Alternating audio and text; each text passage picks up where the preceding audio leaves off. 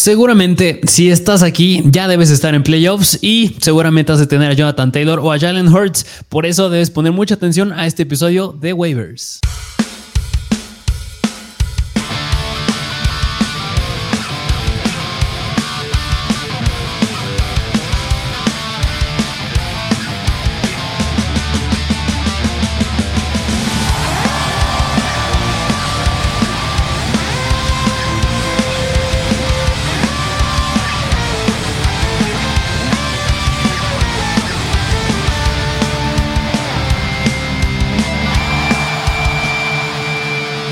Bienvenidos a un nuevo episodio de Mr. Fantasy Football.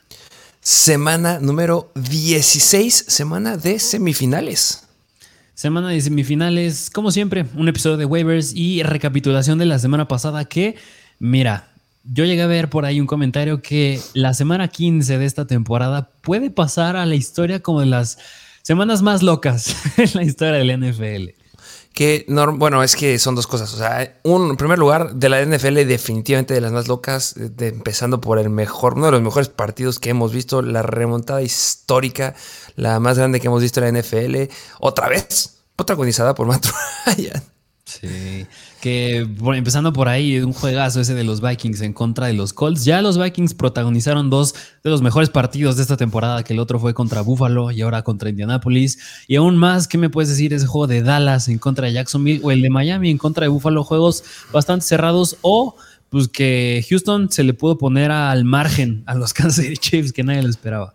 Qué locura. Eh, lo pueden haber ganado sin ningún problema ese partido, ya al final flanqueando, pero pues que son los Kansas City Chiefs. Eh, ahorita ya hablaremos específicamente de cada uno de los partidos, hablaremos específicamente de jugadores importantes, pero sí decir también que normalmente en Fantasy, siempre en playoffs, hay una semana de locura y espero que ya haya sido esta.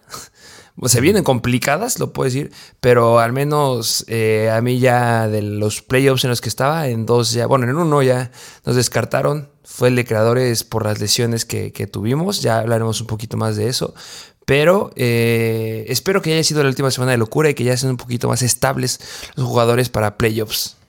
Sí, precisamente, porque así como lo mencioné al inicio del video, todavía jugadores elite se nos lastiman, como es el caso del buen Jonathan Taylor y Jalen Hurts justamente ya le habíamos hablado ese punto en el episodio de hace dos semanas de estrategias para playoffs. Algo que debes de hacer, porque suele pasar en playoffs, es tener un backup de quarterback, tener backups de tus starters y también tener eh, defensivas que pues no nos esperábamos que pasara eso en contra de la defensiva de Kansas City. Hay que optar por otras. Yo esta semana voy con la de Tennessee, espero, no sé. Este, y iremos viendo cómo se van dando las cosas y hablaremos después de defensivas. Pero es un episodio de waivers y episodio de análisis de puntos importantes de la semana. Y bueno, pues yo te preguntaría a ti, ¿cuál es el primer punto importante, relevante de la semana? Mira, me gustaría tocar el primer. Yo, yo creo que el punto focal, hablando ya de fantasy también, es Jonathan Taylor. Jonathan Taylor es el punto focal, pero me voy a reservar a hablar, dejarlo un poquito al lado, porque ya lo tocaremos cuando hablemos de los waivers de running backs. Así que la primera que sí me gustaría tocar, que yo creo que si lo llegas a tener, este jugador, como en la temporada pasada, llegó a ser Amon Brown, yo creo que él este año el Amon Sam Brown de esta temporada podría ser el buen Jerick McKinnon. ¿Qué, ¿Qué me puedes decir de Jerick McKinnon? Que le fue mucho mejor que Isaiah Pacheco en ese juego en contra de los Houston Texans. Justamente McKinnon tuvo un rol que creció bastante después de haber tenido 40% del, del, del en lugar de target share, el rusher, o sea, de la cantidad de, acarreos, eh, del 40% subió al 65%, eh, con una participación igual del 60%. No, perdón, a ver, fue 40% de, la, de, de, acarreo y 65% en participación en rutas. Ese fue el número. Eh, ¿Qué te digo? Ya habíamos dicho que los Kansas City Chiefs tenían uno de los mejores calendarios para playoffs y Jerry McKinnon es el que está abusando y está usando ese, ese ímpetu. Me gusta mucho ver que al final de cuentas sí hay un buen running back que está levantando las manos. Eh, Isaiah Pacheco todavía no lo descarto, pero el problema de ahí es que Isaiah Pacheco lo están usando muchísimo para el regreso de patadas y está produciendo ahí puntos. Que si no tienes configurada tu liga para producción en puntos extra, pues obviamente te está pegando. Pero yo considero que ambos siguen siendo corredores eh, que puedes empezar. Sí, hablando más concretamente, si tienes a Jake McKinnon, Jake McKinnon en los últimos tres partidos ha tenido menos de 15 oportunidades. Yo creo que ese es un punto malo para él, pero bueno, es que está teniendo, que ha tenido más de 8 targets en dos de los últimos tres partidos. Es decir, está siendo un running back sumamente aéreo. Patrick Mahomes está en busca de un wide receiver o un jugador por quien pueda confiar por aire, además de Travis Kelsey, y ese está haciendo Jake McKinnon. Y digo, les está funcionando, están ganando así. Así que si tienes a Jake McKinnon aún más en ligas PPR, pues estás teniendo un jugador que, pues me atrevo a decir que en las siguientes dos semanas lo puedes iniciar sin problema alguno. Sí, justamente, eh, si esta semana los los Kansas City Chiefs tenían eh, uno de los calendarios, o tenían más bien el calendario más sencillo para corredores de fantasy. Pues la verdad, esta semana se vuelve a repetir porque van en contra de los Seattle Seahawks. Y la verdad, me gusta mucho lo que pueda llegar a hacer ahí este Isaiah Pacheco y Jake McKinnon.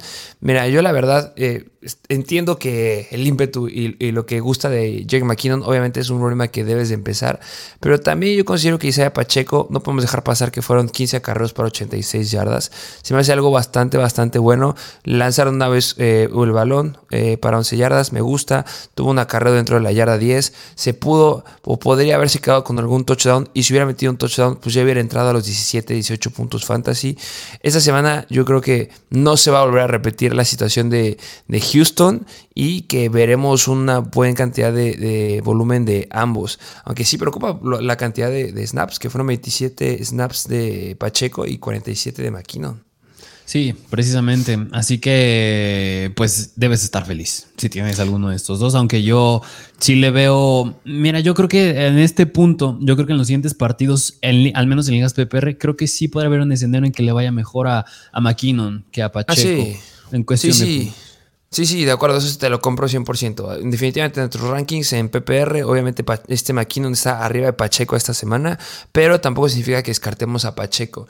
Al final del día, eh, espero que pueda ser un partido que dominen un poquito más eh, los Kansas City Chiefs, que Seattle es un buen equipo, no estoy diciendo que no, pero yo espero que se pongan más las pilas y que no se confíen tanto como en contra de Houston y que puedan darle un poquito más de, rol a los corredores, porque al final de cuentas lo que le hace daño a, a Seattle son los corredores. Entonces, entonces, yo espero sí ver al menos un touchdown de Pacheco. Lo meto como un flex con upside esta semana. Y pues donde es un running back 2 sólido.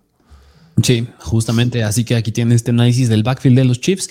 Y otra situación que, mira, yo este jugador la semana pasada me atreví a meterlo como running back 2 es de los Baltimore Ravens y es el buen J.K. Dobbins que sigue produciendo bastante a pesar de esta ofensiva deficiente de los Baltimore Ravens. Digo, teniendo 125 yardas terrestres, promediando 9.6 yardas por acarreo. Eso es más del doble del promedio del NFL. Bueno, el doble del promedio del NFL. Así que pues si tienes a Dobbins, tienes un, bueno, me atrevo a decir, no sé si llamarle sólido running back 2, pero mínimo como un piso de un running back 2 bajo, yo digo que ya lo tiene.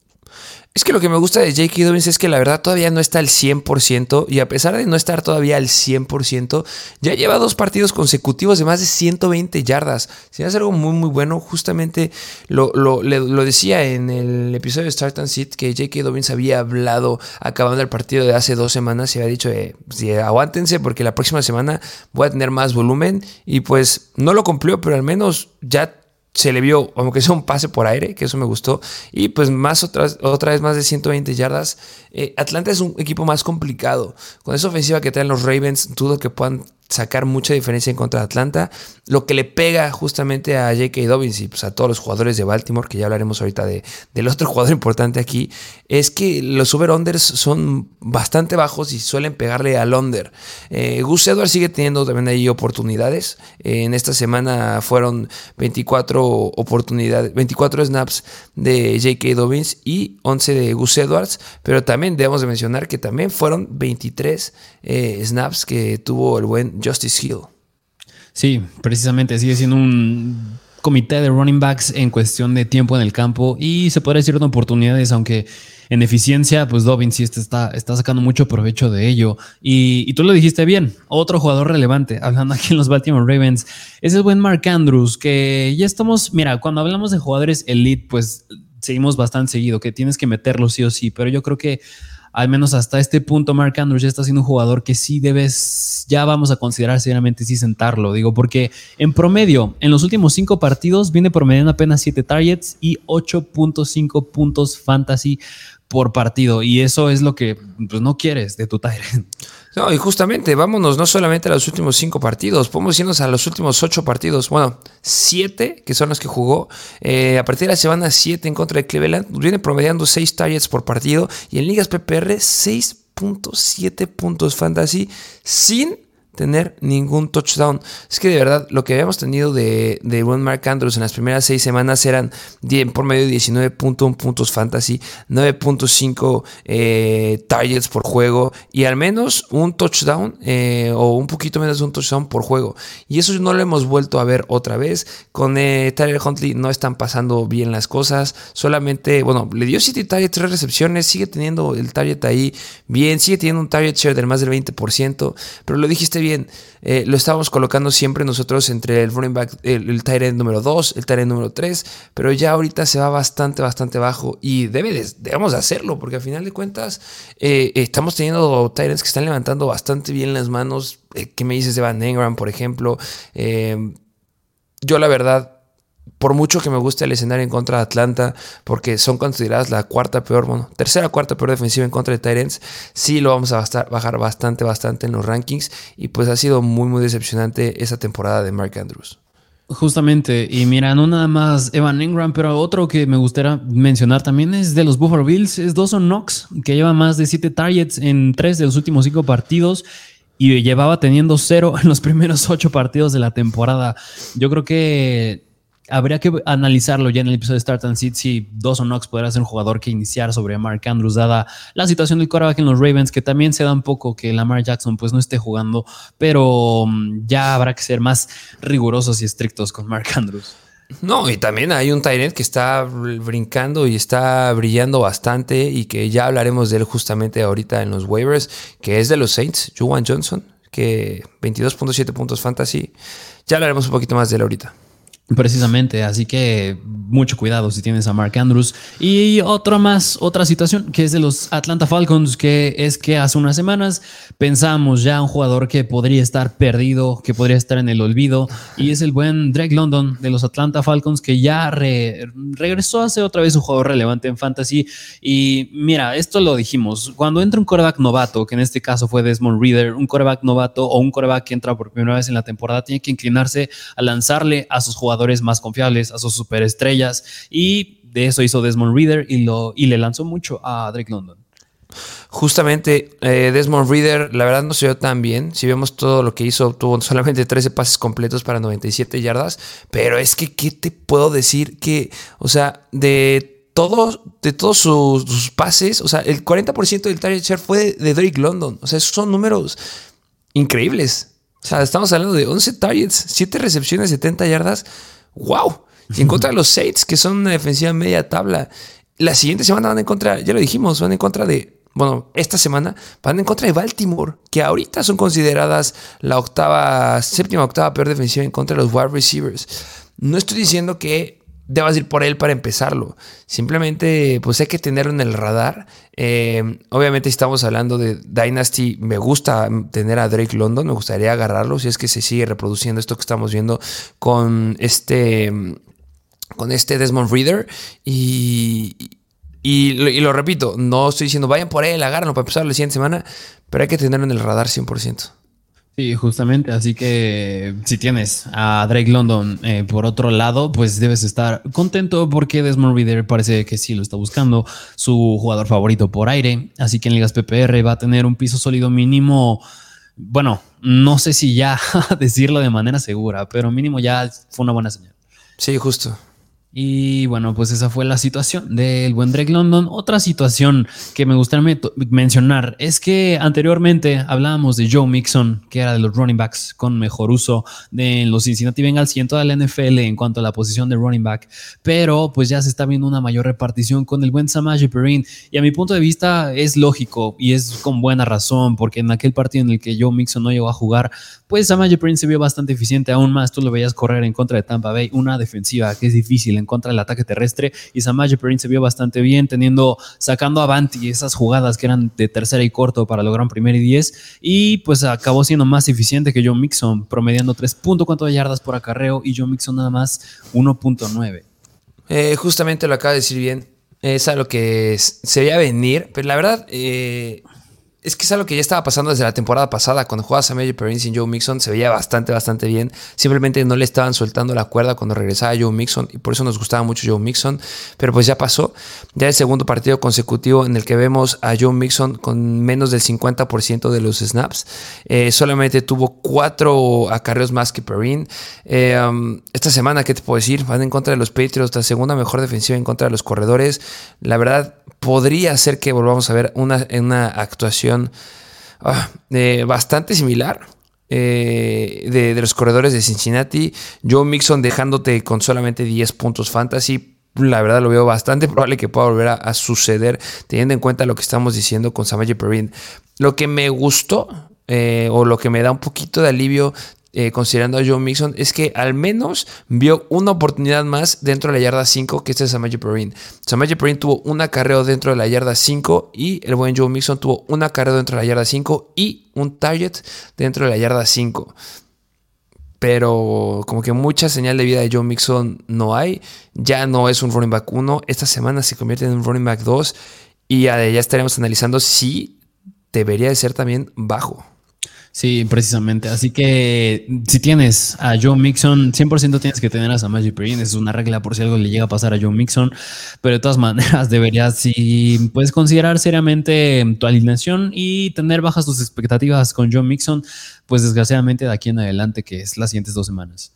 Em, otra situación que me gustaría tocar de esta semana número 15, que es una situación que llevamos hablando por no sé cuántas semanas, que es de los Tampa Bay Buccaneers, es hablar de Rashad White y Leonard Fournette, que siempre nos mencionaban a quién meten a Fournette, meten a Rashad White, cómo ven a Rashad White, y siempre decíamos que parece ser un 50-50, de va a depender de la situación del juego, quién, quién vayan a usar por aire, que lo lógico sería que fuera Rashad White y no fuera Leonard Fournette, pero en este partido, en un partido que llevaban ventaja los Buccaneers y le sacaron, les dio la vuelta a los Bengals, pues Leonard Fournette ya tomó un papel más sólido y más de Ronnie McCoon.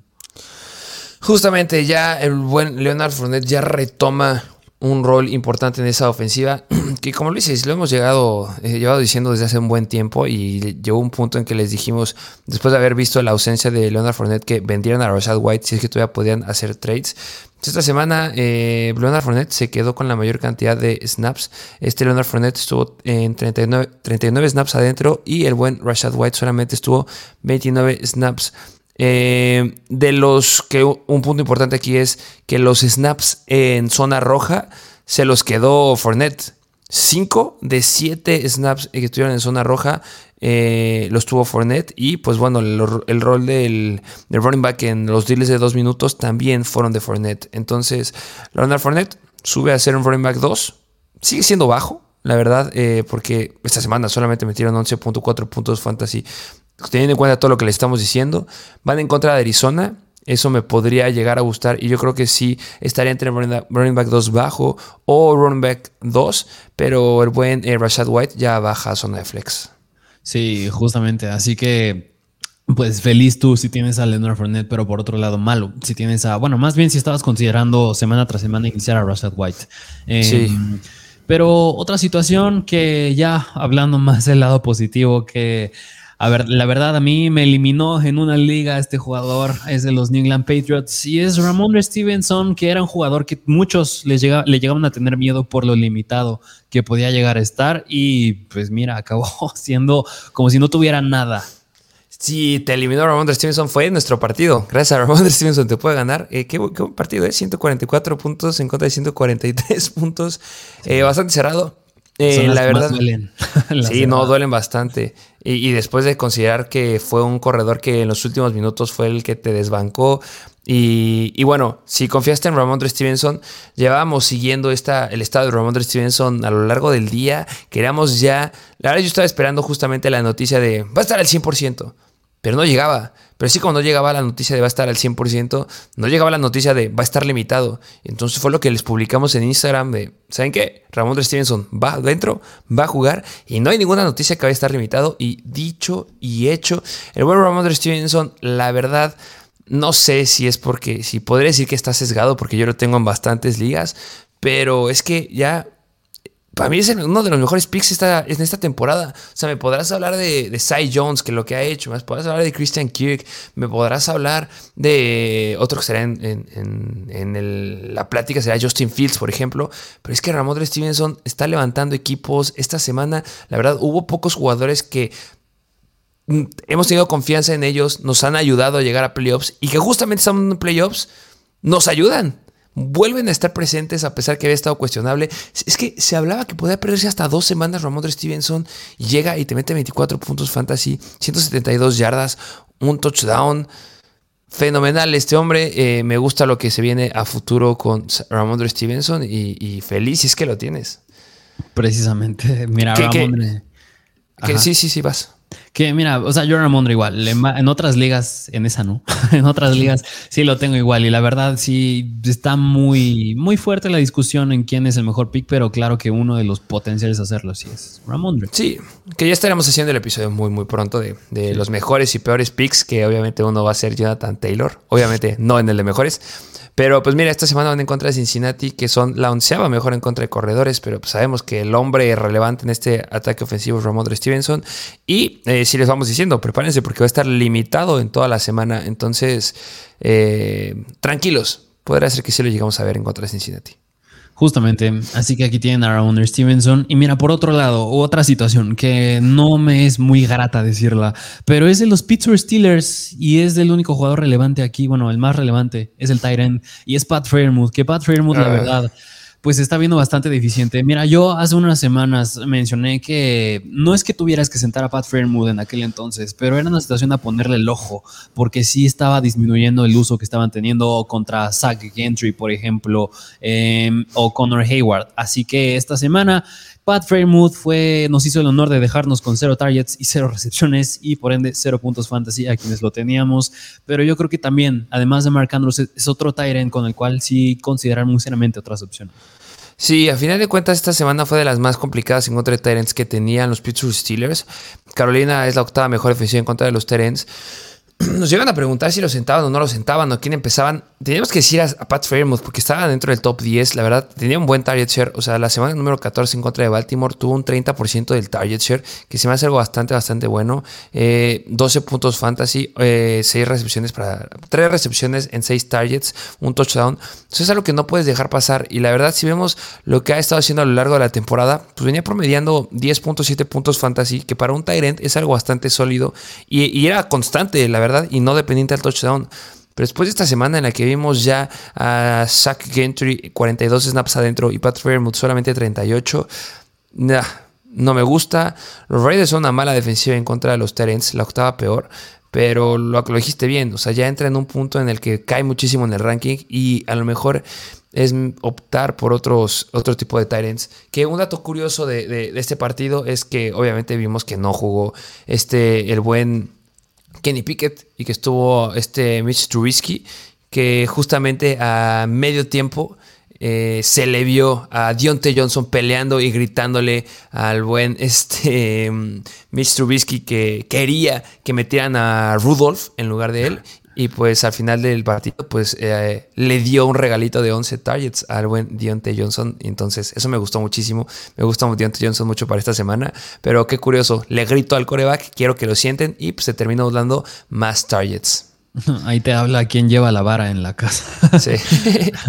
Pero bueno, pues es otra situación cual monitorear mucho la de Pat Fairmouth. Eh, otra situación que, mira, pues esta igual la llevamos mencionando semana tras semana, pero yo creo que vale la pena otra vez decirla. Es de los Detroit Lions. Y mira, serían dos. Una sería la del backfield, que pues este backfield continúa siendo una reverenda cochinada, porque Daniel Street fue el líder en snaps con 41% de los snaps, pero 17 oportunidades, bastante bueno, pero sigue sin tener oportunidades en zona de gol. Esas son del buen Jamal Williams. Y otra que me gustaría mencionar es el caso de Jameson Williams, que mira, Jameson Williams a este punto, yo creo que para quienes ya están en playoffs, me es muy difícil decir que aún lo tengan en la banca. Yo creo que sería un jugador seriamente que si vas a agarrar en waivers a lo mejor y sí consideraría pues ya soltarlo.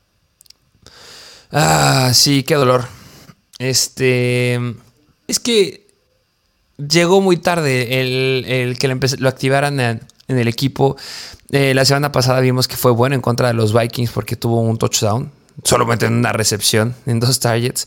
Em, se sabía que los Jets son una buena defensiva en contra de los wide receivers. Si, hay algo como que puede darte tranquilidad, entre comillas, es que pues son la segunda mejor defensiva en contra de los wide receivers, solamente un target. Esta semana van en contra de Carolina, que es la octava peor defensiva, bueno, séptima octava peor defensiva en contra de los wide receivers. Pero sí, ya no, no veo un punto en el que, o sea, por mucho volumen que le den en contra de Carolina, ¿qué te gusta? Que le puedan dar a este paso cuatro o cinco targets que a lo mejor pueda llegar a notar. No creo que te lo recomiende en contra de Chicago, que son la docea mejor en contra de wide receivers. Y en caso que tengas tus playoffs en la semana 18, pues van en contra de Packers, que son la sexta mejor en contra de wide receivers. O sea, ya no, tampoco creo que sea lo recomendable iniciarlo. Puedes ir a buscar a otros jugadores. Que también ya empezamos en un tema bien complicado, porque ya si no estamos hablando de hand, que lo tocaremos ahorita en los jugadores de waivers, si no estamos hablando de handcuffs que ya hemos visto ser relevantes sin el titular, no vale la pena ya ir por ellos, porque ya estamos hablando de semana 16. O sea, por mucho que esta semana se lastime el titular o por mucho que esta semana veamos que tenga mucho volumen, ya la siguiente es la de campeonato. Entonces, no puedes apostar en la semana de campeonato por un a lo mejor. En la semana de campeonato vas por lo seguro. Nada de andar jugando al, mago de, ah, esta semana el mejor va a ser el buen Quintesefus. Es como, no, a ver, no. Chill. Tienes que ir por lo confiable y ya debes ir. Estos waivers, esta semana tienes que depurar tu equipo. Ya, obviamente, esta semana es súper importante, pero ya apuntando a que 17 ya vas en, en, la final de Fantasy y Jameson Williams no es un jugador que entre en estas características. Precisamente, así que ya muchos, como igual lo dijimos en las, en las, estrategias, o sea, si ya estás teniendo aún muchos stashes, como vienes Jameson Williams, o no sé, incluso me atrevo a decir Adam Thielen, KJ Osborne, que qué bien se vio KJ Osborne, ¿eh? pero entre otros jugadores que podrías esperar que les fuera bien, ya deshazte de ellos, ya no vale la pena, ya estamos hablando, tú bien lo dijiste, semifinales y final, así que ya tienes que meter a tus jugadores confiables, elite, y Jameson Williams lo tienes que soltar.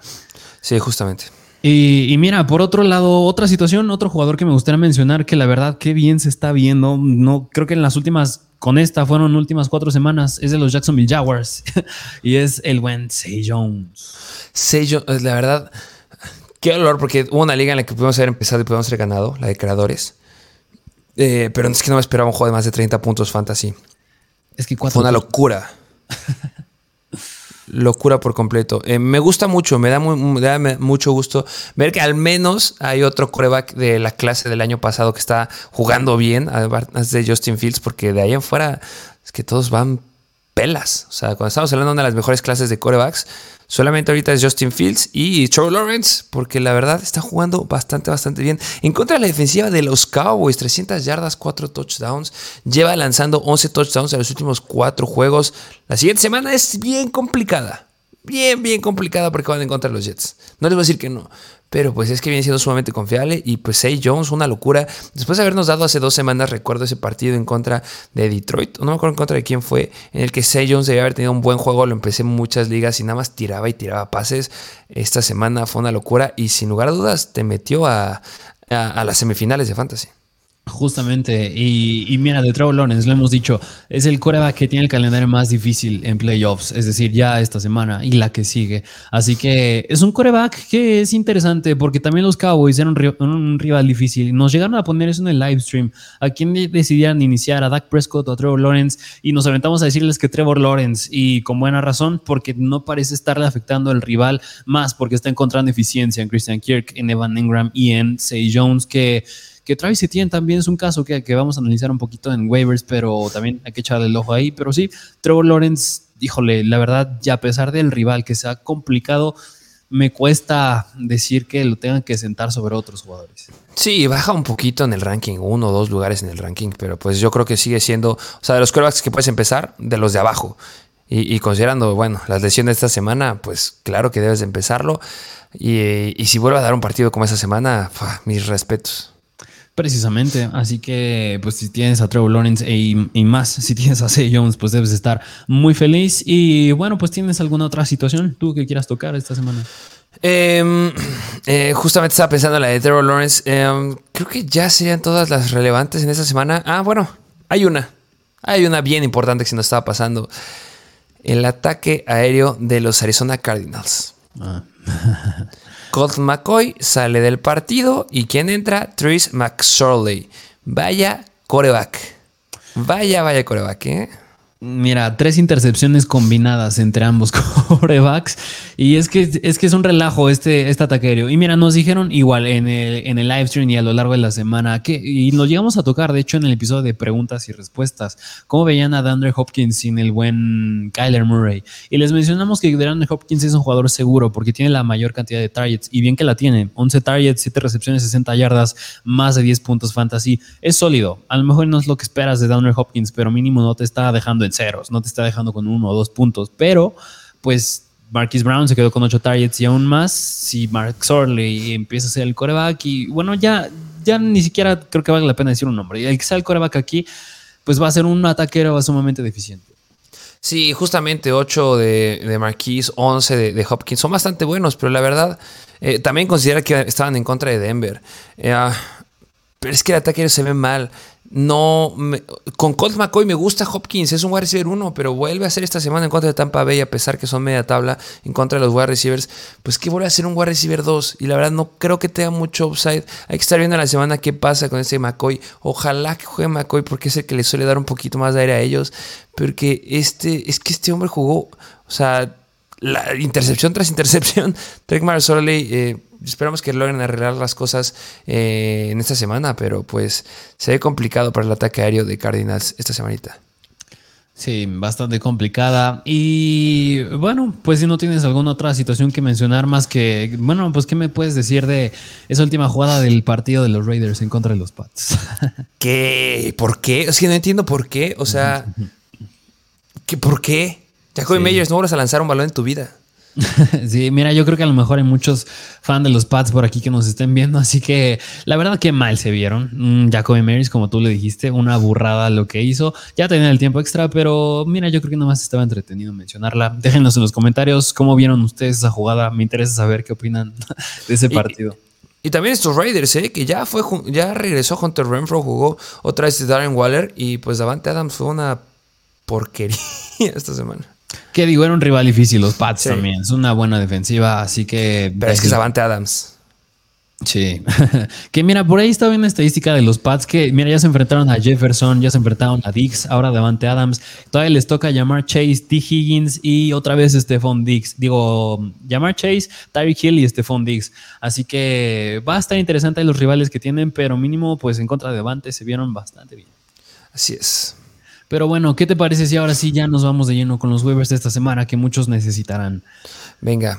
Vámonos de lleno con los waivers de esta semana. Como siempre, ya semana número 16, ya no hay equipos en semana de bye, así que esa es una buena noticia. Y empecemos con los corebacks, empezando con el coreback de los San Francisco 49ers, que está haciendo las cosas muy bien, Mr. Irrelevant, y es el buen Brock Purdy. Eh, recordemos aquí que Jalen Hurts, nos llevan preguntando bastante, eh, tuvo una lesión, un esguince en el hombro en el partido en contra de los Chicago Bears y la verdad no parece, la verdad si me preguntas qué posibilidad hay que pueda llegar a jugar esta semana, yo te diría que hay un 90% de probabilidad que no juegue esta semana el buen Jalen Hurts y no solamente esta semana, se habla que también se podrá llegar a perder la siguiente semana, es decir, semana 16 y 17, bye bye, fuera, no cuentes con él en fantasy, pero lo dijimos, necesitas tener un buen backup en estrategias de, eh, para playoffs. Entonces espero que ya tengas a alguien y si no, pues bienvenido a los corebacks que están disponibles esta semana. Brock Purdy en contra de Seattle tuvo 17 pases completos de 26 intentos, logró este 217 yardas aéreas y dos touchdowns. Tuvo tres pases de más de 20 yardas y uno de ellos fue de más de 40 yardas. Corrió cuatro veces para menos dos yardas, pero corrió. Este. Aquí considero que en contra de Washington es una defensiva complicada. Son media tabla en contra de los quarterbacks. Pero yo creo que de los jugadores que podrían estar disponibles, creo que es uno bueno. Sí, mira, yo creo que es el mejor de los que puede estar disponible, que tiene más upside, diría yo, que tiene piso más sólido por las armas que tiene por aire. Digo, lo que hizo en contra de Seattle fue sin Divo Samuel. Se está viendo bien con Christian McCaffrey, que también le están usando por aire bastante. Así que Brock Purdy, pues no es un quarterback que va a ser muy relevante, pero digo, si tenías a Jalen Hurts, como bien lo dijiste, yo creo que es de los más confiables. que mira, no te va a dar mucho upside, pero mínimo que si quieres unos más de 10 puntos fantasy, unos 13, 14 puntos fantasy, yo creo que Purdy es un quarterback que sí te los va a dar. Yo creo que más, ¿eh? Yo, creo que sí puede estar. Es que hablar de un coreback que te dé 13 puntos fantasy es una porquería, la verdad. Ya, ¿dónde agarraría un coreback que te pueda dar 13 puntos fantasy? Yo creo que podría estar igual que en la semana número 13 y en la semana número 15, que sí, son defensivas fáciles, pero espero que pueda llegar a unos 18, que ese es mi mínimo para un coreback estable. Pero ojo, que de los partidos que ha tenido Purdy en contra de defensivas buenas en contra de corebacks, los Commanders son la más complicada que se ha enfrentado. Y sí, tampoco me sorprendería que quede con 12, 13 puntos fantasy. Pero pues ya 18, 19 ya, pues con eso te sirve lo suficiente para que los otros jugadores te sostengan a tu equipo. Que aquí lo malo es que si tú tienes a Jalen Hurts, es porque Jalen Hurts ha sostenido a tu equipo. Y si una razón de la que estés en playoffs es este, un jugador relevante en tu equipo, es Jalen Hurts. Entonces, prepárate, bienvenido al team de los que siempre metemos corebacks y nunca nos rinden. Tienes que confiar en otros jugadores porque eso es lo que te enfrentas esta semana. Y por otro lado, aunque no tengas a Jalen Hurts, yo creo que si esta semana vas contra el que tiene a Jalen Hurts o la próxima semana ya te sientes seguro, muy confiado de que vas a ganar esta semana, de verdad ya has tener, ya tener un coreback sólido. Así que ve a quitarle este coreback, ve a quitarle corebacks que puede llegar a necesitar tu rival y pues, todavía vas a asegurar más tu victoria que se combinan muchas cosas, porque los que tienen a Jalen Hurts suele que estén en el primero o segundo lugar. Entonces tú ahorita que vas, o sea, antes de priorizar cualquier cosa, no vayas a ir por un jugador, ah, es que puede ser que no, quítale un coreback, quítale un coreback y ya, ya ganaste esta semana. Sí, justamente, así que no nada más es si no tienes corebacks, aunque tú tengas um, a, Justin Fields o a Joe Burrow o etcétera, ve a agarrar un coreback para quitárselo. Así es. Eh, pero bueno, vámonos al siguiente coreback que es de los New York Jets. Podría entrar estos dos, es tanto Mike White como el buen Zach Wilson, que pues mira, aquí la prioridad yo creo que es Mike White, pero debido a que aún continúa en protocolo de conmociones, pues se ve complicado. Qué maldito coraje. Qué maldito coraje. Qué coraje. O sea, de verdad, Mike White tenía un gran escenario, yo esperaba grandes cosas. Yo estaba viendo ya, es como, al fin voy a poder meter a un coreback que es confiable, tengo a Tom Brady que no pasa los 20 puntos en su vida en esa temporada. Pudo alcanzar a Mike White y tiene problemas y no juega. Y esta semana, que puede ser impresionante para el buen Mike White, se queda corto, no puede jugar. Y esta semana 16 que van en contra los Jaguars, resulta que juegan el jueves y pues los, doctores no lo han liberado porque tuvo ahí fracturas en las costillas y pues podría ser que no juegue. Yo este lo veo como un 60-70% de probabilidad que no llegue a jugar. Si juega, a todo con Mike White. Todo con Mike, White porque van en contra de los Jaguars, que son la sexta peor defensiva en contra de quarterbacks. Pero pues también hay que ser objetivos. Y, por mucho que no nos llegue a gustar Zach Wilson, no jugó tan mal en contra de Detroit. Tan. tan. Debe haber jugado espectacular. Pero a ver. 18 pases completos de 35 intentos. 317 yardas. Es la segunda vez que vemos en la temporada que logra rebasar las 300 yardas aéreas. La última vez que lo había hecho fue en contra de los Patriots en la semana número 8. Tuvo dos touchdowns. Sí, tuvo intercepciones. Sabíamos que iba a caer una intercepción. Tuvo 7 pases de más de 20 yardas. Eso no se puede dejar pasar como cualquier cosa. Y dos de esos 7 fueron de más de 40 yardas. Lanzó tres veces el balón dentro de la yarda 20 y pues al menos intentó correr una vez, intentó anotar una vez dentro de la yarda 5. O sea, no está mal. Sí, que mira, aquí con Zach Wilson me gustaría tocar varios puntos. Mira, yo creo que uno, hasta yo podría llegar a considerar meter a, bueno, no sé si incluso decir, mira, no, iba a decir Joe Flaco, pero la verdad, yo espero que ya para la semana 17 ya regrese Mike White y si acaso sería Joe Flaco es porque va a entrar a la mitad de este partido, porque el segundo punto que igual me hubiera gustado mencionar con Brock Purdy es que estos quarterbacks, hablar de Brock Purdy y hablar de los Jets son equipos que están buscando aún entrar a playoffs, o sea, todavía no tienen completamente asegurado su boleto a playoffs, necesitan ganar el partido del jueves de los Jaguars en contra de los Jets es con implicaciones de playoffs, es decir, van a necesitar jugar bastante bien estos Jets. Y otro punto que me gustaría mencionar, que tú lo mencionaste en las estadísticas, es que lanzó 35 veces el balón Zach Wilson. Es un número bastante bueno, un número elevado, diría yo, a lo que nos tenía acostumbrado. Así que es bueno, es buena señal que sí lo van a obligar a lanzar. Yo creo que va a ser un partido bastante cerrado en contra de Jacksonville. Es un partido que tienen que ganar porque es implicaciones de playoffs. Así que se combinan muchos factores que son buenos para estos quarterbacks de los Jets. Y aquí podría estar el jugador que necesites, que a lo mejor hay uno que todavía te vamos a decir, pero la verdad yo no creo que sea tan malo pues, meter a Zach Wilson. Yo sé que a lo mejor es un hombre que no van a escuchar mucho, pero es que como vienen jugando los Jaguars, va a ser un juego de muchos puntos. O sea, el, over yo creo que va a estar más de 53 sin ningún problema. Y, y, deben de anotar, va a ser un juego aéreo de verdad, yo creo que Zach Wilson es una buena opción. Y sí, a lo mejor y duele, pero tener tu stash ahí de Zach Wilson y Mike White podría ser buena opción. Zach Wilson esta semana y la siguiente ya metes a Mike White, que ya debería de poder jugar. Pues que si vemos lo que hizo Dak Prescott en contra de, de, de los Jaguars, 256 yardas aéreas, 23 completos de 30 intentos, 3 touchdowns. Le interceptaron dos veces, que obviamente a Zach Wilson le van a interceptar esta semana.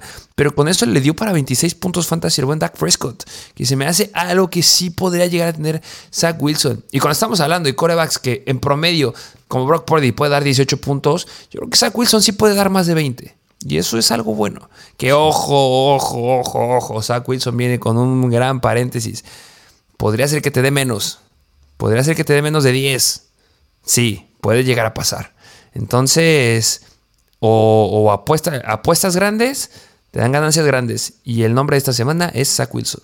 Justamente. Y mira, como comentarios extra, dos que me gustaría mencionar de los Jets. Uno es que, buena señal, ya buscó a Elijah Moore, ya le buscó siete veces, siete targets tuvo.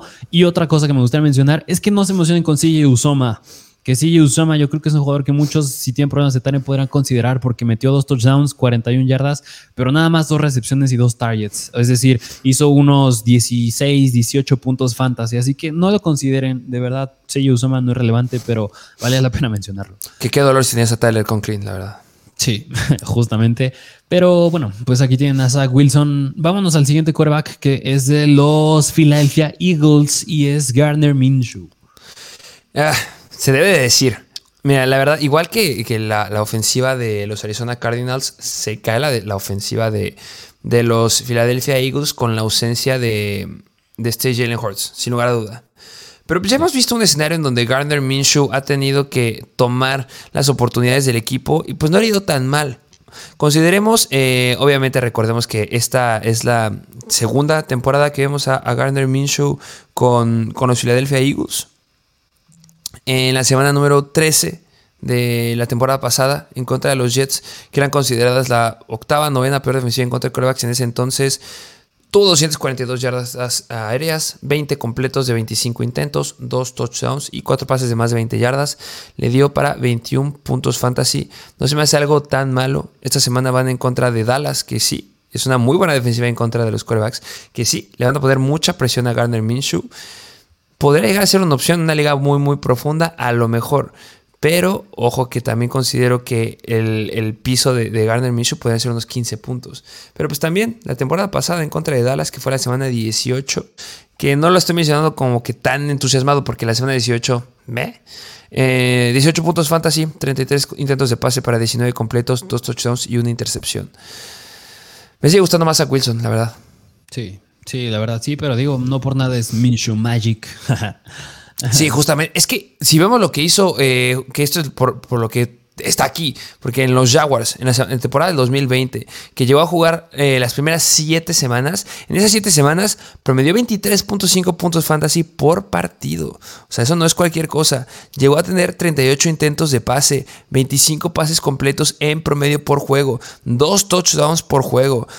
O sea, no es poca cosa, de verdad. Si podemos volver a ver un poquito de este Garner Minshew que vimos en esa temporada, que ojo, eran los Jaguars del 2020, ¿eh? Ojo. Podría llegar a ser buenas cosas. Aquí ya tienes un AJ Brown, tienes un Devonta Smith, tienes al posiblemente ya de regreso Dallas Goddard. O sea, tiene herramientas para que le vaya bien. Si, si hay una, una probabilidad que sí le vaya bien y logre meter más de 20 puntos fantasy. Así es, así que consideren a Garner Minshew y finalmente otro coreback que a lo mejor este está difícil que esté disponible, pero chequenlo, es de los Detroit Lions y es Jared Goff. que ya entran aquí los nombres, este, obviamente, pero yo veo muy difícil que llegue a estar disponible. Pues también de ahí, pues un coreback que pues, debemos de decir. Igual, eh, Mac Jones que podría estar disponible. Este, Kenny Pickett a lo mejor y regresa. Pero si está Jared Goff, obviamente Jared Goff. Pero complicado. Si no, uno de estos nombres que te acabamos de dar. Sí, precisamente. Yo priorizaría más sobre Brock Purdy o Zach Wilson. Yo a lo mejor pondría Zach Wilson. Segundo lugar. A Minshew. Ah, creo que pondría a Minshew y tercero a Brock Purdy. Ok, sí. Ok, pero pues sí, tienes que ir por alguno de estos tres. Eh, vámonos a la siguiente posición, que es la posición de running backs. Empezando con estos, que es la prioridad eh, de waivers esta semana. Son de los Indianapolis Colts. Y es tanto el buen Zach Moss como el buen Deon Jackson. Que aquí el debate es con quién te vas, con Zach Moss o Deon Jackson. Hablando más de las estadísticas de ambos. Quien estuvo más tiempo en el campo fue Zach Moss. 53 snaps contra 25 de Deon Jackson. Rutas corridas, 14 de Zach Moss, 9 de Deon Jackson. Y attempts, es decir, acarreos, 24 de Zach Moss y 13 de Deon Jackson. Mira, aquí los números lo que nos dicen es que debes priorizar sobre Zach Moss, es priorizar más con Zach Moss y en segundo lugar con Deon Jackson. Que yo le haría caso a los números. Yo creo que sí debería ser Zach Moss el que tenga mayor relevancia. Eh, llegó apenas a los Colts eh, en, el, en, el trade este, de esta temporada. Y me gusta, me gusta lo que puede llegar a ser. Ya hablamos un poquito de Jonathan Taylor. Eh, pues Jonathan Taylor es uno de los peores picks en fantasy, la verdad. se espera que tiene un esguince de tobillo alto. Y pues con esa lesión, la verdad, le puede, normalmente suele llegar a quitarles unas tres semanas, tres, cuatro semanas. Y pues con eso ya es suficiente para quedar fuera de la temporada. Entonces, pues debes de ir por alguno de esos corredores. Yo creo que son prioridad. Eh, esta semana en contra de Minnesota solamente puedo meter Zach Moss 8 eh, puntos fantasy, pero van en contra de los Chargers, que suelen ser una defensiva bastante mala en contra de los corredores. Hasta ahorita la quinta peor en contra de ellos. Entonces va a ser un consenso. Eso sí, consenso de todos running backs, pero pues si hay uno que podría llegar a tener un poquito más de relevancia, pues sería el buen Zach Moss. Específicamente, yo creo que más en ligas estándar, porque sí veo un escenario en donde podría dar un poquito más de volumen eh, Dion Jackson por aire. Pero es que esta semana fue igual, como tú lo dijiste. Entonces, ah, priorizaría por Zach que yo creo que si le va bien, así puede dar un, partido bastante similar en la semana 17 en contra de los Giants. Justamente, así que estás hablando de un running back que va a tener la mayor cantidad de oportunidades aquí. Es un jugador sólido de flex que puedes llegar a meter, así que no puedes pasar, dejar pasar a Zach Sí, y que, ojo, eh, porque tuvo ocho carreros dentro de la yarda 20 y todos de ellos fueron dentro de la yarda 5. Fue mucho más de lo que vio este Dion Jackson en zona roja esta semana, aunque Dion Jackson sí vio el target en, zona roja. Pero pues el volumen en zona roja, que le van a confiar la bola para anotar, es Zach Justamente, así que aquí tienen al buen Zach Moss. Vámonos al siguiente jugador, que es de los Atlanta Falcons, que este igual se los mencionamos la semana pasada, y es el novato running back Tyler Algier, que Tyler Algier en contra de los Saints, 17 acarreos, 8.2 yardas por acarreo, igual que J.K. Dobbins, sumamente eficiente. Se quedó con un touchdown. Tampoco hay que dejar pasar que Cordal Patterson se quedó con 14 acarreos y un touchdown, pero mira, mínimo con Desmond Reader a los controles, el punto, y siempre lo ha sido a lo largo de esta temporada, el punto fuerte de los Falcons es el ataque terrestre. Y ahorita pues no te queda de otra más que apostarle a los novatos, apostarle al upside y es Tyler Alger. Sí, pero justamente el over-under va a estar bien bajito esta semana en contra de Baltimore. Me da mucho miedo. Ahorita son colocadas la octava peor, no, peor, la octava mejor defensiva en contra de los corredores. Tyler Ayer se vio bastante, bastante bien. En cantidad de snaps, la verdad estuvo bastante similar a Cordell Patterson, 33 comparadas con 35. Eh, si vemos las oportunidades que tuvieron en zona roja, el buen Tyler ayer tuvo 3 acarreos dentro de la yarda 20 y uno de ellos fue dentro de la yarda 5. Pero Cordell Patterson tuvo 4 dentro de la yarda 20, dos de ellos dentro de la yarda 10 y uno de ellos dentro de la yarda 5. Está muy, muy equilibrado. Es una moneda al aire lo que, el que pueda llegar a ser el más relevante en fantasy si tuviera que apostar por uno, yo me iría, debería de ser Tyler Algier, porque Cordell Patterson ya está viejo, deben de ver a futuro. Pero tampoco se prenda si esta semana debemos acordar Patterson. Siguen siendo flex para esta semana. Sí, que mira, a mí mi confianza sí hacia Tyler va de la mano, que también cae Caleb Huntley, otro running back que solía estar aquí ah. en la mezcla, es que ya está fuera de la temporada, así que es más volumen, no quiero decir para 100% lo que estaba haciendo Caleb Huntley para Tyler Algier, pero es más, tanto para Patterson como para Algier, así que esto es un, un empujoncito más para elevarlos un poquito más en cuestión de oportunidades a ambos. Sí, que el partido relevante para ellos sería en la semana 17 en contra de Arizona, que son la sexta peor defensiva en contra de corredores. Esa me interesa más que esta en contra de Baltimore. Justamente, pero bueno, pues aquí tienen al buen Tyler Algier. Vámonos al siguiente jugador, que este es un jugador que está de regreso, es de los Chicago Bears, y es Khalil Herbert que regresa después de estar en IR, y de hecho yo te lo llegué a mencionar, fue una pregunta que te hice semanas atrás de que si tú creías que valía la pena agarrar a Khalil Herbert, y la respuesta fue depende, y yo creo que aquí igual, depende de lo que tengas, pero sin duda alguna pues este equipo de los Chicago Bears les surgen armas y una de esas armas antes en la temporada estaba siendo Khalil Herbert, así que pues podría valer la pena en caso de que te haga falta un sólido flex. Que justamente dependía mucho porque las defensivas a las que se enfrentan en contra de corredores son muy buenas. Van en contra de Buffalo esta semana, que son la novena mejor en contra de corredores, y se van a 17 de campeonato, van en contra de Detroit, que ahorita son colocadas la cuarta mejor en contra de corredores. Me duele muchísimo por David Montgomery porque esta semana tuvo dos acarreos para 53 yardas, un touchdown por tierra y Tres recepciones para 38 yardas y un touchdown por aire. Sin lugar a dudas, necesitaban a alguien a quien lanzarle y pues esta semana fue el buen David Montgomery. Pero sabemos perfectamente que cuando regrese Khalil Herbert, yo espero que le den full carga de trabajo, no creo que lo empiecen de la nada. Y pues Khalil Herbert venía haciendo las cosas bastante, bastante bien cuando estaba completo. No debemos dejar pasar que nos dio una semana de 30 puntos fantasy. Y de ahí en fuera tuvo tres semanas bastante confiables de un promedio de 14 puntos fantasy en contra de muy buenas defensivas. Eso nos hace recordar también que en contra de buenas defensivas volcaba mucho el trabajo, jugadas importantes hacia Khalil Herbert. Entonces, esta semana, si está el 100% Khalil Herbert, yo hasta podría llegar a considerar que es un flex si es que llegas a tener bajas, si llegas a tener a Jonathan Taylor y no está Zach Moss ni ninguno de ellos. Khalil Herbert es una gran opción, porque a diferencia de Zach Moss o de Dion Jackson, si se llega a lastimar de Montgomery, sin lugar a dudas tiene que meter a Khalil Herbert en la semana de campeonato.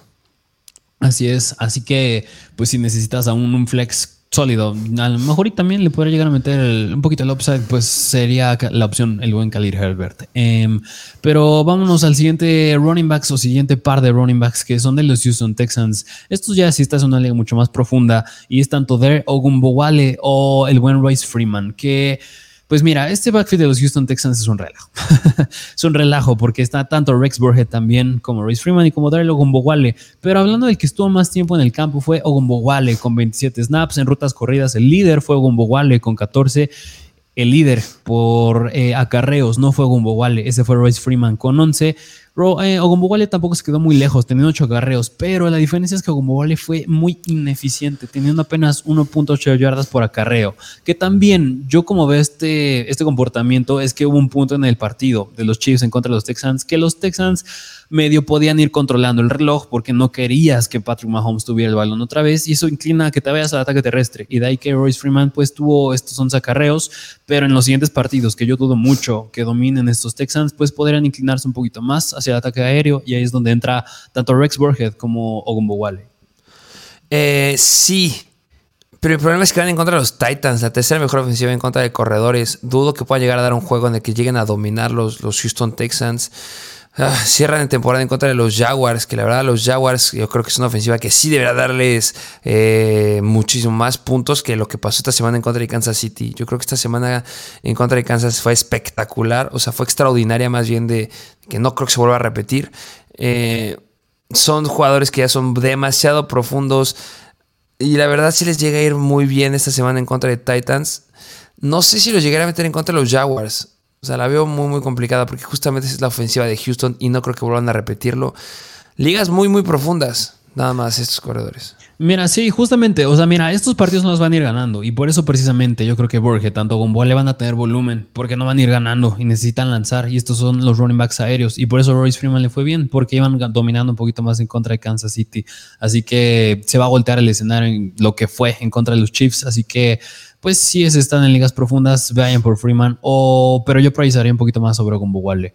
Em, pero vámonos al siguiente running back, que es de los Carolina Panthers y es el buen Chuba Howard, que ya vio más volumen en este partido en contra de los Steelers.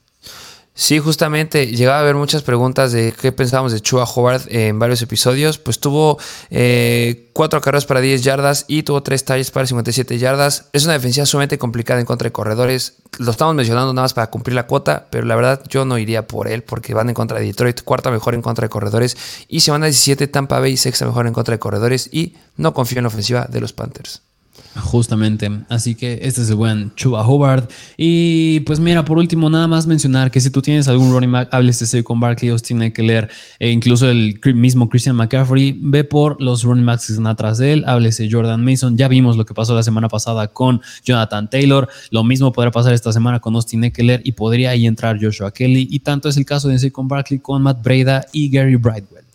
Sí, que justamente esta semana se veía que Austin Eckler podía haber tenido una lesión del hombro. Ya dijeron que los, rayos X son negativos, todo va a estar bien, pero pues ya es, ahí es una luz roja para Austin Eckler. Yo creo que por eso priorizaría por Joshua Kelly. Y, otro, porque igual yo sí priorizaría también es Jamaica Hasty, porque Travis Etienne en el último cuarto en contra de los Cowboys también tuvo una pequeña lesión en el tobillo, así que sería checarlo también, pero Jamaica Hasty también es otro jugador por el cual yo sí priorizaría. Sí es. Pues vamos a los wide receivers. Sí, sí, sí. Pero bueno, pues estos fueron los running backs. Vámonos a los wide receivers. Empezando con el wide receiver novato de los Commanders y es el buen Jahan Dodson. El buen Jahan Dodson, esta semanita que ya venías diciendo que el buen Curtis Samuel iba bajando su rendimiento y que pues, el futuro era Jahan Dodson. Sí, justamente, digo, le fue muy bien, viven teniendo un tight share bastante bueno, se está quedando con touchdowns, así que es un flex que presenta a un upside, em, así como otro wide receiver que les traemos, que es el los Tennessee Titans, y es Traylon Burks, que Traylon Burks viene sin jugar dos semanitas, pero venía, venía teniendo un buen target share. Estos Titans les surge un buen wide receiver que, paréntesis, le está yendo muy bien a o Cuonco, pero aún así les hace falta un buen wide receiver y ese es Traylon Burks que yo creo que te puede dar puntos de un sólido flex también. Sí, aunque a lo mejor en esta, por lo que hemos visto de Traylon Burks este, en, las, semanas que ha jugado, o sea, de verdad, no nos ha llegado a dar un juego como el de que fue de Jahan Dodson. Eh, a lo mejor y sí priorizaría un poquito más por Jahan Dodson porque es una ofensiva que está más, más trabajada. Eh, sabemos que Jahan Dodson es un gran wide receiver. Y a comparación de Traylon Brooks, eh, Jahan Dodson llega siendo constante, bueno, al menos dos semanas consecutivas. Y este Traylon Brooks de repente le va bien, pero de repente se cae bastante. Y hablando de la defensiva a la que se enfrentan, Traylon Brooks va en contra de la tercera mejor en contra de wide receivers. Y Jahan Dodson va en contra de eh, los San Francisco 49ers, que son media tabla. Entonces, yo creo que el over-under es mucho más alto el que llega a tener Commanders en contra de San Francisco que el que tiene Houston en contra de los Titans. Yo la verdad, en caso que tuviera estos dos, a lo mejor sí me lamentaría por el upset que podría llegar a tener a Jahan Dodson, porque ya lo llegaste a decir bien. Jahan Dodson ya está viendo su anotación en dos partidos consecutivos, a diferencia de Traylon Brooks, que solamente lleva un touchdown en lo que va de la temporada. Yo apostaría por Jahan, pero pues... Sí, justamente. Ah, aquí tienen los wide receivers que nada más les traemos poquitos esta vez. Y vámonos a la siguiente posición, que es la posición de Tyrants. Empezando con el Tyrant de los New Orleans Saints y es el buen Juwan Johnson. El buen Juwan Johnson, que ya lo llegamos a decir o ya lo llegamos a mencionar justamente al inicio del episodio, que lleva, lleva haciendo las cosas bastante, bastante bien y, y me gusta para esta semana. También podría llegar a ser un jugador que llegue a considerar iniciar. Así es, así que bastante sólido Joan Johnson si tienes problemas de Tyren. Y otro Tyren que, pues este, chécalo, nada más si está disponible, que yo la verdad lo dudo. Nada más es Evan Engram mencionarlo, pero otro que yo creo que sí vale la pena tocarlo también, que es los Houston Texans, y es el buen Jordan Akins. Sí, Jordan Akins, que a final de cuentas hemos visto que están teniendo muchos problemas los jugadores de Houston, que se están quedando con problemas para buscar anotar y que pues han tenido que improvisar un poquito en comparación a lo que hemos estado viendo a lo largo de la temporada. Y pues Akins tuvo seis targets para tres recepciones, eso me gusta. Van esta semana en contra de los Titans, que no le van tan bien a los wide receivers, pero sí les suele ir bastante bien a los Titans. Y pues bueno, si es que ya es tener problemas en esta posición, pues es una, una situación muy similar a la de Joan Johnson, que de repente tiene un buen escenario y vale la pena arriesgar con él. Esa es esta semana el que Juwan Johnson ahorita es Jordan Akins. Entonces va en contra de Titans. Ya les dije que son la sexta peor en contra de Titans eh, esta semana. Y la que sí van en contra de Jaguars, que son la octava peor. Entonces podría llegar a ser si es que todavía no vemos ni a Nico Collins ni a Brandon Cooks. Que obviamente Chris Moore sigue siendo un jugador relevante ahí, que sigue teniendo targets importantes. No muchos puntos en fantasy esta semana, pero pues junto a Jordan Akins podrían ser los que tengan el volumen en contra de los Titans. Y por último, un último timing que también chécalo si está disponible es de los Tennessee Titans y es Okonko porque está siendo bastante sólido, más de 9 puntos fantasy en los últimos tres partidos, así que pues es un Titan que presenta igual bastante upside. Sí, justamente Okonko llega siendo bastante confiable y pues es un buen, un buen que a fin de cuentas es novato y que tienen que optar hacia los novatos para darles volumen y es lo que están haciendo los Tennessee Titans. Justamente, pero bueno, pues esos fueron los waivers y la recapitulación de la semana número 15. Justamente espero que les haya gustado el episodio del día de hoy. Eh, espero que les vaya bien en sus ligas. Recuerden, si están en una posición donde ya tienen un equipo sólido, yo la verdad de los waivers de esta semana solamente llegaré a priorizar ah, en un par. Eh, obviamente, si es quarterback, pues quarterback. Eh, de receiver, me gusta mucho Jahan Dodson. Yo creo que es un gran wide receiver que podría llegar a hacer las cosas bien. Checaría si alguien llegó a soltar a Dallas Goddard, lo agarraría en mi equipo. El Moore, yo creo que también es un wide receiver que no llegamos a mencionar, pero ya lo dijiste, tuvo buen volumen esta semana, llegó a mejorar mucho lo que estábamos viendo. Yo creo que es un wide receiver que vale la pena que esté por el calendario que tienen y que sí podrían ser wide receivers que podría considerar empezar en playoffs. Ya lo dije y lo repito. Jahan Dodson, el Moore, y también después de ellos dos, el buen Traylon Brooks. Y hablando de corredores, yo creo que si no tienes ninguna necesidad, vayan por Joshua Kelly, por lo que vimos esta semana de el bueno Sinekeler. Y pues si no, este Zach Moss eh, se me hace que es un corredor que pues debería tener la opción de ser un buen flex por el resto de la temporada. Precisamente, pues como bien lo dijiste, pues aquí tienen el episodio de waivers. En la semana pues les estaremos subiendo el análisis del Thursday Night Football del Start and Seat. Suscríbanse, de verdad nos ayudará bastante. Dejen su like, activen la campanita. Ya son las últimas dos semanas que les vamos a traer de contenido, pues como viene siendo de fantasy, porque ya se va a acabar pronto fantasy, pero aquí seguimos nosotros. Saben a seguirnos a Instagram, arroba Mr. Fancy Football, también en TikTok, arroba Mr. Fancy Football. Y bueno, pues tienes algo más que decir. Mm, sería todo. Sería todo y espero les haya gustado. Y sin más que decir, nos vemos a la próxima.